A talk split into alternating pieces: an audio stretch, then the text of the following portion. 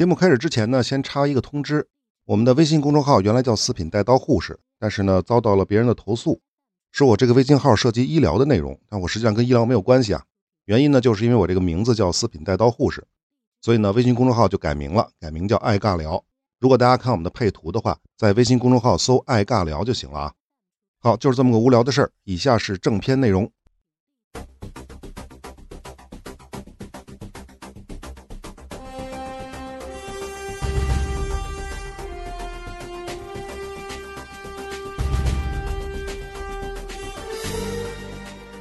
宏观看供求，微观看取舍。大家好，这里是爱尬聊，我是四品带刀护士。上一期呢，我们讲到了第一次中东战争的爆发，阿拉伯联军进入了巴勒斯坦地区，准备绞杀新生的以色列。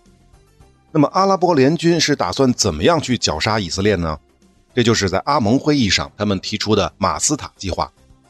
根据这个方案呢，埃及军队将从南部进入巴勒斯坦地区，目标是一路推到特拉维夫。叙利亚和黎巴嫩军队呢，从北方进入巴勒斯坦地区，可能是因为他们能力有限啊，所以主要的任务就是牵制。而另外一支主力呢，就是外约旦和伊拉克军队，他们从东部进入巴勒斯坦地区，目标呢是一直要推进到沿海的城市海法，并顺手拿下耶路撒冷。显然，阿盟的这个计划是要彻底占领整个巴勒斯坦，把以色列这个犹太国家扼杀在摇篮当中。但是这个计划制定是制定了，但是有人反对。大家猜一猜是谁跳出来反对？这就是阿盟联军的总司令外约旦国王阿卜杜拉。为什么呢？还记得1937年皮尔委员会的分治方案吗？唯一一个认可该方案的就是阿卜杜拉国王。为啥呀？其实啊，当年跟现在是一样的。我指的是1937年跟1948年是一样的。阿卜杜拉的想法没有什么太大的变化，他很单纯的认定阿盟是来瓜分巴勒斯坦的。而外约旦的目标仅仅是要得到约旦河西岸而已，为什么呢？我觉得啊阿卜杜拉早早的就看清了美苏的嘴脸，他很明白，有了美苏的支持啊，你英国人再怎么折腾，阿拉伯世界再怎么反对，也不可能阻止犹太人在巴勒斯坦建国。在这个前提之下，外约旦的阿拉伯军团如此大规模的入侵联合国分配给以色列的部分，这将会面临国际制裁的风险。与其自寻烦恼，还不如干点实际的。当然，这只是一种说法。另外一个来源的说法是，约旦听从了英国外交部的建议，才没有入侵联合国分配给以色列的部分。第三个说法呢，说是以色列的梅厄夫人的功劳。至于梅厄夫人是怎么回事呢？我们后面再补充。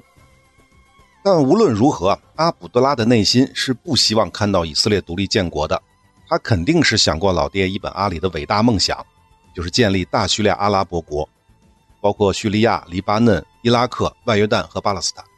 所以呢，外约旦在阿拉伯世界面前该做样子的地方，还得老老实实的做。当然呢，跟阿卜杜拉一样想要搞大叙利亚的还有伊拉克。不过呢，阿卜杜拉的这三弟啊，也就是伊拉克首任国王费萨尔一世，一九三三年就死了。他的儿子加齐只做了六年的国王，也在一场离奇的车祸当中挂了。一九三九年，四岁的费萨尔二世登基，阿卜杜勒伊拉成为伊拉克的摄政王。这个伊拉是谁呢？他爹就是阿卜杜拉的大哥伊本阿里的大儿子，汉治国王的二代目阿里本侯赛因。也就是说，伊拉是哈希姆家族伊本阿里的长子长孙。所以呢，我相信他的心中大概率也有一个大叙利亚的梦想，只不过现阶段的伊拉克还不具备那个能力，只能先跟着自己的叔叔阿卜杜拉混。再有啊，还记得哈希姆家族是不是跟沙特有仇？那汉制国王就是被沙特灭国的。不管是外约旦还是伊拉克，跟沙特绝对是面和心不和。接着说啊，你们要搞大叙利亚，可人家一九四五年就从法国独立的本主叙利亚还没说话呢。这还没完，西边还有个法鲁克王国的埃及呢，他们也自诩是阿拉伯世界的领袖。我的天哪，你就说乱不乱吧？这样的一个阿拉伯世界。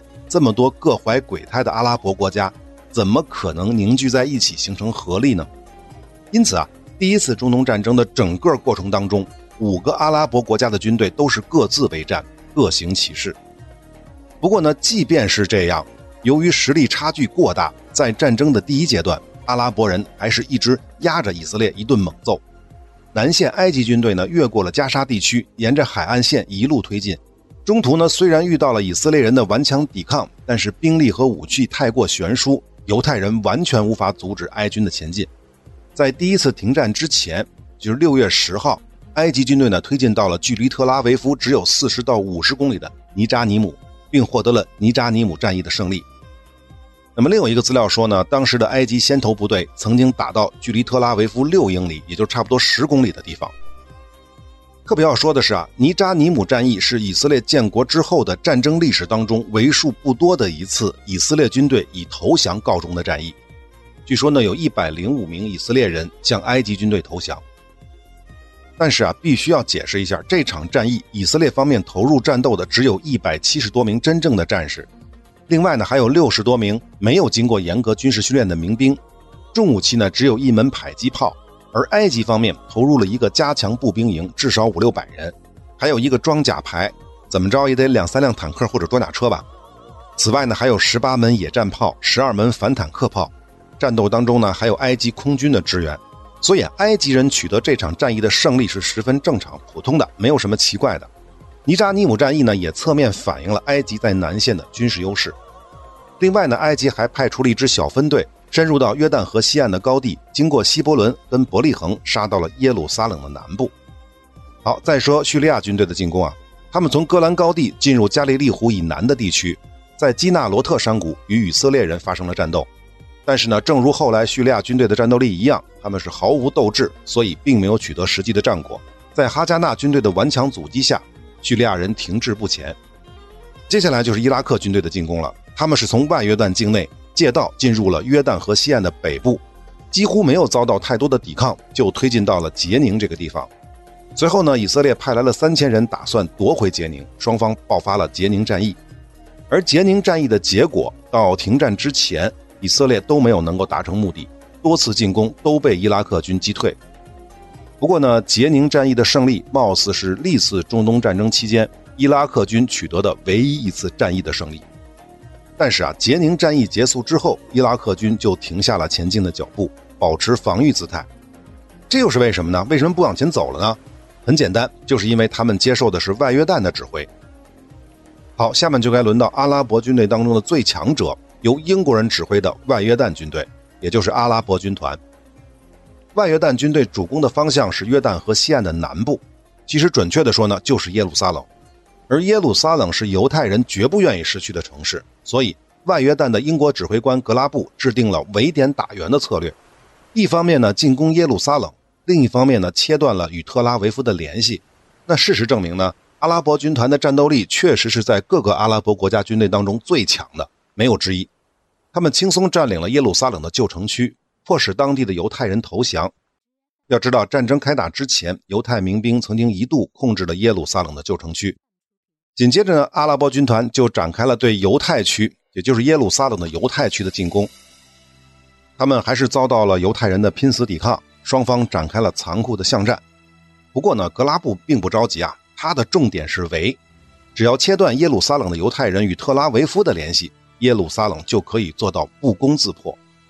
为了切断与特拉维夫的联系，让耶路撒冷成为一座孤城，外约段军队成功控制了耶路撒冷到特拉维夫公路的枢纽位置。拉特伦，拉特伦这个位置呢，在耶路撒冷以西二十多公里，是约旦河西岸山区的门户所在。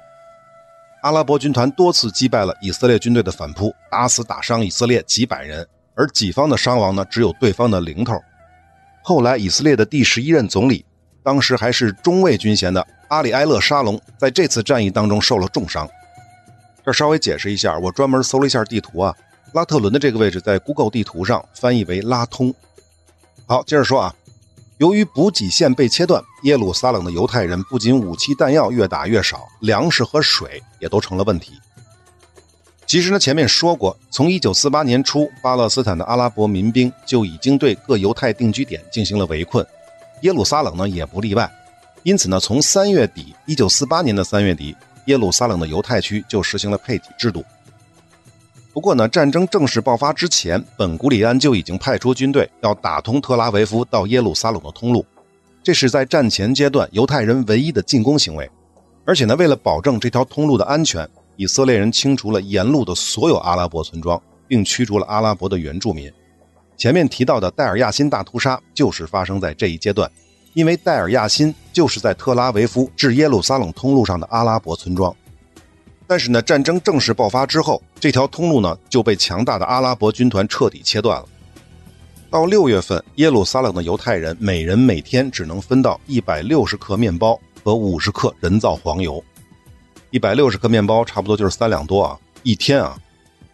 另外呢，根据联合国观察员的说法，被围困在耶路撒冷的犹太人的口粮定量比二战时期纳粹集中营的还要少。因此啊，将近十万的耶路撒冷的犹太人不得不去野地里挖一种叫做锦葵的野菜，用以充饥。有意思的是呢，当犹太人的广播电台向大家宣传锦葵的烹饪方法的时候，外约旦人就已经开始庆祝胜利了。他们知道以色列人离弹尽粮绝已经不远了，投降是迟早的事儿。那么事实呢，也差不多就是这样了。当时坚守在耶路撒冷的犹太领导人向特拉维夫的本古里安发电报，绝望地告知他们。耶路撒冷最多只能坚持两周，但是呢，即便是到了如此的境地，也没能难倒犹太人。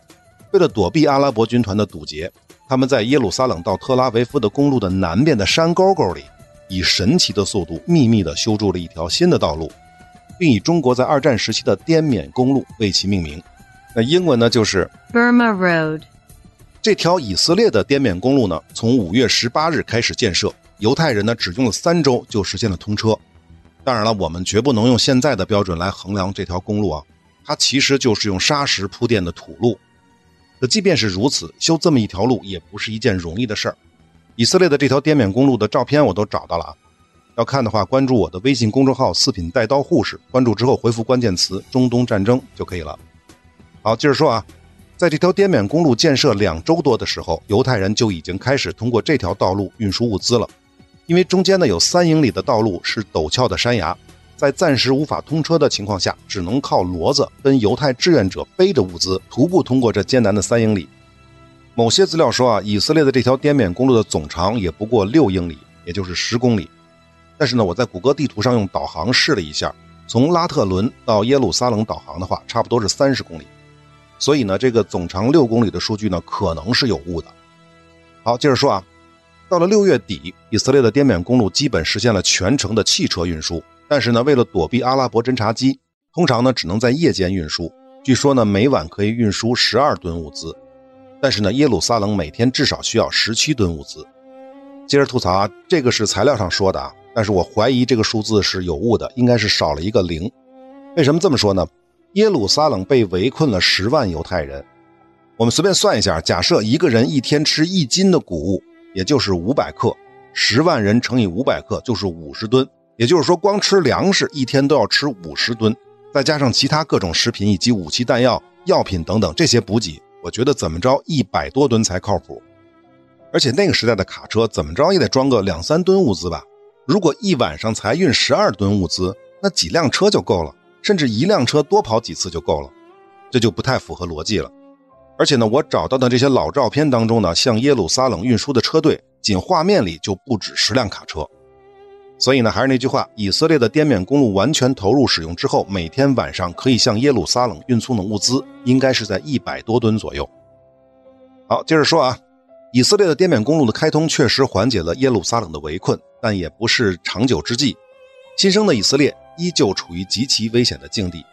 虽然叙利亚和黎巴嫩的军队对以色列没有产生太大的威胁，但是南面的埃及人、东线的伊拉克军队跟外约旦的阿拉伯军团，以及遍布在犹太定居点周围的巴勒斯坦阿拉伯民兵和阿拉伯解放军，都在无时无刻地威胁着这个全新的以色列。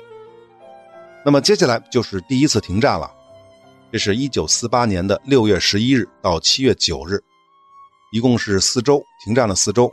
这个停战的要求呢，据说是英国人提出来的，是五月二十九日在联合国大会上提出的。那以色列当然是举双手双脚赞成停火了。阿盟呢，最开始是拒绝停火要求的，但是几天之后呢，他们也同意了。如此一来，双方在六月十一日实现了暂时停火。大家是不是觉得很奇怪啊？英国不是偏袒阿拉伯人吗？为什么要提出停战呢？当然是美苏在后面捣鬼了。尤其是美国，马歇尔计划大把大把的美元随便冲英国晃一晃，那英国能不听话吗？那么问题是，为什么阿拉伯联盟会接受暂时停火呢？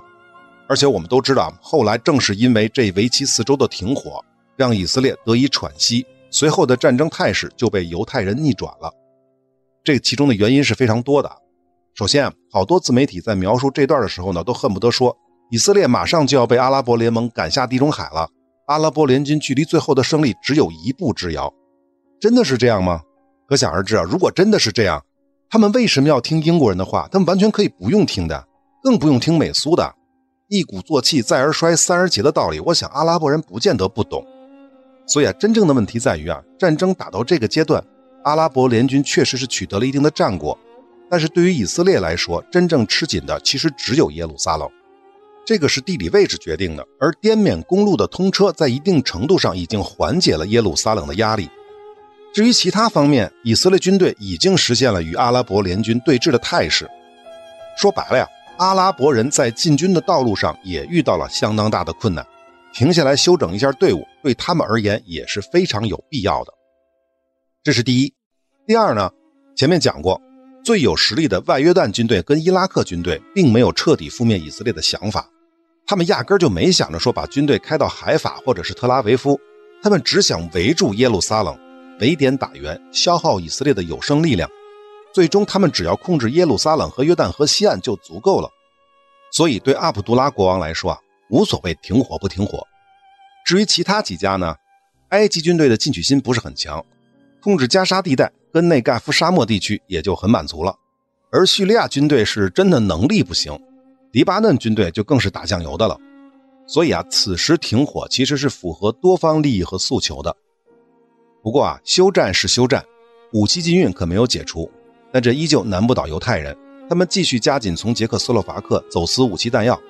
另外呢，通过各种非正式渠道，从美国、法国甚至英国弄来了大量的武器，尤其是坦克、装甲车、火炮等进攻性武器。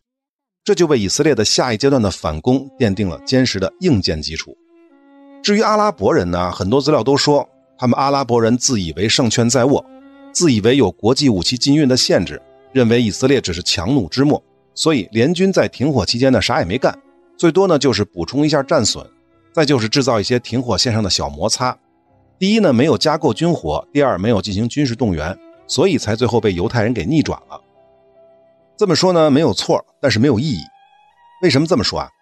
阿拉伯联军是占优势的，停火呢纯粹是为了休整，为下一轮的攻势做准备。为什么要做军事动员呢？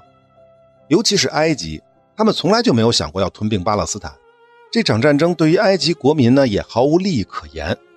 再有就是外约旦跟伊拉克，他们的军事优势更明显，且本来就没有进一步进攻以色列腹地的打算，自然也没有扩军的必要。其次呢，扩军备战的前提是什么呀？且不说本国人民是不是有战争的意愿，起码你得有钱吧？阿拉伯联军当中有哪家是富得流油吗？可能你会说伊拉克有钱，沙特有钱，但是啊，不好意思，这是一九四八年，油价多少钱一桶啊？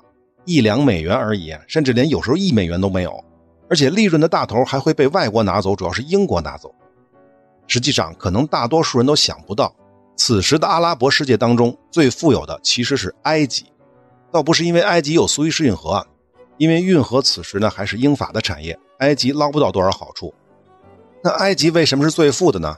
因为埃及是优质的棉花产地，其实到现在也是啊，尤其是在二战的时期。棉花需求量大增，因此呢，二战使得埃及大赚了一笔。一九四五年的时候，埃及竟然成了大英帝国的债权国，大英欠了埃及四亿英镑，差不多小二十亿美元的样子。但是地主家也没余粮啊，更关键的是，埃及也没有扩军的需求。凭什么埃及要为了巴勒斯坦人民的利益单独多花钱呢？你们叙利亚、外约旦和黎巴嫩不也没啥大动作吗？回头再说叙利亚跟黎巴嫩啊。黎巴嫩太弱鸡就不说了啊，埃及那么有钱都没有下血本，那我们这些穷苦出身的阿拉伯国家就更不可能有闲钱去购买飞机、大炮、坦克了。可能这么说呢，很多人还是不同意啊。好，我们这么说啊，即便是埃及愿意出血，伊拉克、沙特愿意赞助，英国人再偷着给点阿拉伯国家可以大把大把的买飞机、买坦克，但是这么短的时间，你哪去找那么多飞行员跟坦克手啊？你哪去找那么多专业的地勤跟车辆维护人员？可能有人会说啊，可以现培训啊。但问题是，不管是英国的飞机还是法国的坦克，谁家的高端武器装备会印阿拉伯语的说明书啊？又有几个英国教官会说阿拉伯语？再说了，即便是加紧时间把说明书都改成了阿拉伯语，再把翻译官都给配足了，那有啥卵用啊？一个仅仅能看得懂《古兰经》的阿拉伯人，知道什么是三角函数吗？知道怎么解方程吗？知道地图上的等高线是什么意思吗？你觉得当年四千万阿拉伯人当中，小学文化水平的普及率有多少？初高中又有多少？如果真的是现培训，恐怕要从小学数学教起吧？能来得及吗？反观以色列就完全不一样了，散布到世界各地的犹太人，普遍受教育水平远高于世界平均水平，而且这会儿刚刚打完二战，到处都是参加过二战的各种类型的犹太专业军事人才，不管是飞行员、坦克手。还是地勤或者军用车辆的维护人员，再不济，以犹太人的普遍文化水平，现培训也比阿拉伯人快得多得多得多。这还没完啊！不仅是军事人才，还有钱的问题。以色列刚刚建国，经济上确实是捉襟见肘，但好在有来自全世界犹太人的资金支持。这其中的最大金主就是来自于美国的犹太财团。说到这儿呢，就要提到以色列的另一位著名的政治人物古尔达·梅厄。也就是后来以色列的第四任总理，也成为梅厄夫人。他曾经在1948年的一月前往美国，为即将诞生的以色列筹款。据说呢，共计筹得五千万美元，也有说是八千万啊。这是以色列建国的救命钱。可能大家对这个五千万、八千万没概念啊。记得我们讲冷战的时候是说过的，同时期的中国正在进行解放战争。1948年嘛，美国正式援助给蒋介石政府的资金有两笔，正式的啊。一笔呢是1947年提供了2700万美元，第二笔呢是1948年援华法案提供了4亿美元。要知道蒋介石有几百万军队，而以色列这边呢几万人而已。另外呢，再给大家一个参考啊，以色列购买的25架捷克斯洛伐克生产的梅塞施密特 Bf109 的改款 S119 这个战斗机，总价是400多万美元，单价算一下就知道，差不多是18到19万。另外呢，捷克空军换装之后呢，淘汰了六十多架喷火战斗机，也卖给了以色列，单价是两万多美元。但实际上，这种飞机在二战期间，英国政府的采购价，也就是全新的飞机，还不到一万英镑，那算算就是四万美元嘛。说到这儿呢，可能有的朋友会觉得那个时候的二手飞机挺便宜的，其实才不是呢。就说这个 S 幺幺九吧。虽然捷克方面的十八万美元的报价包含了部分武器、飞行员的训练跟相关的辅助设备，可要知道，以色列还曾经从美国那边走私了几架比 S 幺幺九性能好得多的美制 P 五幺野马战斗机。大家知道单价是多少吗？四千美元。而战争期间美军的采购价格是五点一万美元。所以非要较真儿的话，捷克人这是宰客，对吧？但没有办法，当时全世界只有捷克斯洛伐克。敢公然的出售武器给以色列，这就叫做一个愿打一个愿挨。以色列不仅不记恨捷克，反而感激还来不及呢。再多说一句啊，据说当年的以色列还曾经想跟南非买一批二战之前首飞的美制的 P 四零战斗机。虽然这种飞机在二战时期的美军采购成本高达四万多美元，但是南非给出的价格是惊人的一千两百美元一架，这个简直就是白菜价了。好，说了这么多呢，就是想告诉大家，梅厄夫人这八千万美元或者是五千万美元，到底能为以色列独立起到多大的作用？总之啊，无论是从财力还是驾驭高级武器装备的能力，阿拉伯联军根本就没有在短短的四周，甚至是后来几个月的休战期里大规模扩军的可能。再先进的东西也要人来驾驭，这也是阿拉伯人最终没有能够打赢以色列的重要原因之一。而以色列呢，就完全不同了。由于此前的战争中一直处于劣势，这反而激起了全世界犹太人的斗志，真的做到了有钱的出钱，有力的出力，尤其是有钱的出钱，大把的美元汇到了特拉维夫，从而让以色列可以购买更多的武器装备。这个呢，就是氪金玩家跟普通玩家的本质区别。那我们再说有力的出力啊，休战的这短短四周，以色列开始进行大规模的军事动员。新政府宣布，十七岁以上的男女，注意是男加女啊，男加女都要接受两个月的军事训练。三十五岁以下的已婚男子全部要加入现役，三十六岁至三十八岁的男子加女子都要服兵役。三十九岁到四十二岁的男性要参与防御工事的修筑，这是第一。第二，更大规模的接受全世界的犹太移民，尤其是特别欢迎参加过二战的犹太战士。在这种情况之下，以哈加纳为核心的以色列国防军的规模，从战争初期的三万多人，到一九四八年七月，就是第一次停战结束，猛增了将近一倍，达到了六万多人，而到了年底，更是达到了惊人的十万多人。必须要说的是啊，此期间进入巴勒斯坦的犹太战士当中，除了前面提到的大量的具备专业技术的军事人员，比如飞行员、坦克手、地勤人员等等。更有大批的来自东欧跟苏联的曾经参加过苏联红军的犹太裔战士，这帮人的战斗力可就不是那些在英军服役过的犹太士兵能比的了。我们讲过，二战期间，纯陆战啊，俄军当之无愧排名世界第一，排名第二的就是美军跟苏军，但是美军更大程度上是要依赖装备、装甲部队、火炮和空中优势。那如果把这些因素都排除掉的话，那毫无疑问。苏联的单兵战斗能力应该能够排到当时世界第二，他们可是跟排名世界第一的德国国防军进行过生死搏斗的真的猛士啊！而且，而且，而且，这些苏联的犹太战士不仅自身的战斗力不菲，更可以在战争当中指导跟训练以色列的士兵，使得以色列国防军的整体战斗力又上了一个台阶。大家想一想，苏军打败过德军，德军打败过英军。如果要是苏军直接去打那些被英国人训练出来的三四流的阿拉伯联军，结果如何？不用问了吧。同时呢，以色列国防军也进行了整编，伊尔贡跟莱西呢均在一九四八年六月一日宣布解散，两个组织的绝大部分成员都加入了新成立的以色列国防军，接受统一的指挥。好，说了这么多，总之就是一句话：就在四周停战结束之后，阿拉伯人惊奇地发现，此时的以色列已经是全民皆兵。其军队的数量跟质量对比阿拉伯联军，竟然都发生了逆转。好，这就是本期的全部内容了，我们下期接着说。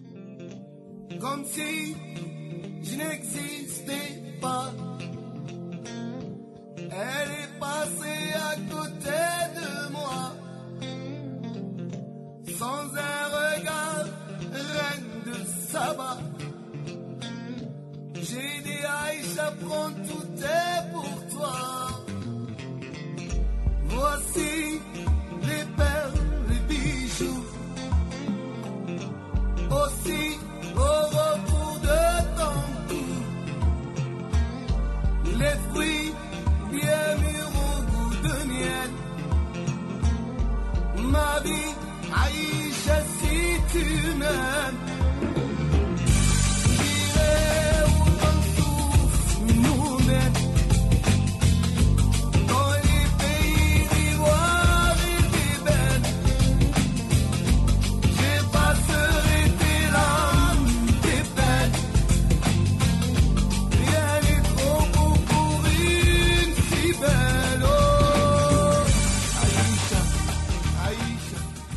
如果本期的内容没有听够、没有听爽的话，可以试试我们的抢先听，一口气听完中东战争系列三十九期的内容。而且抢先听是没有配乐、没有歌曲的。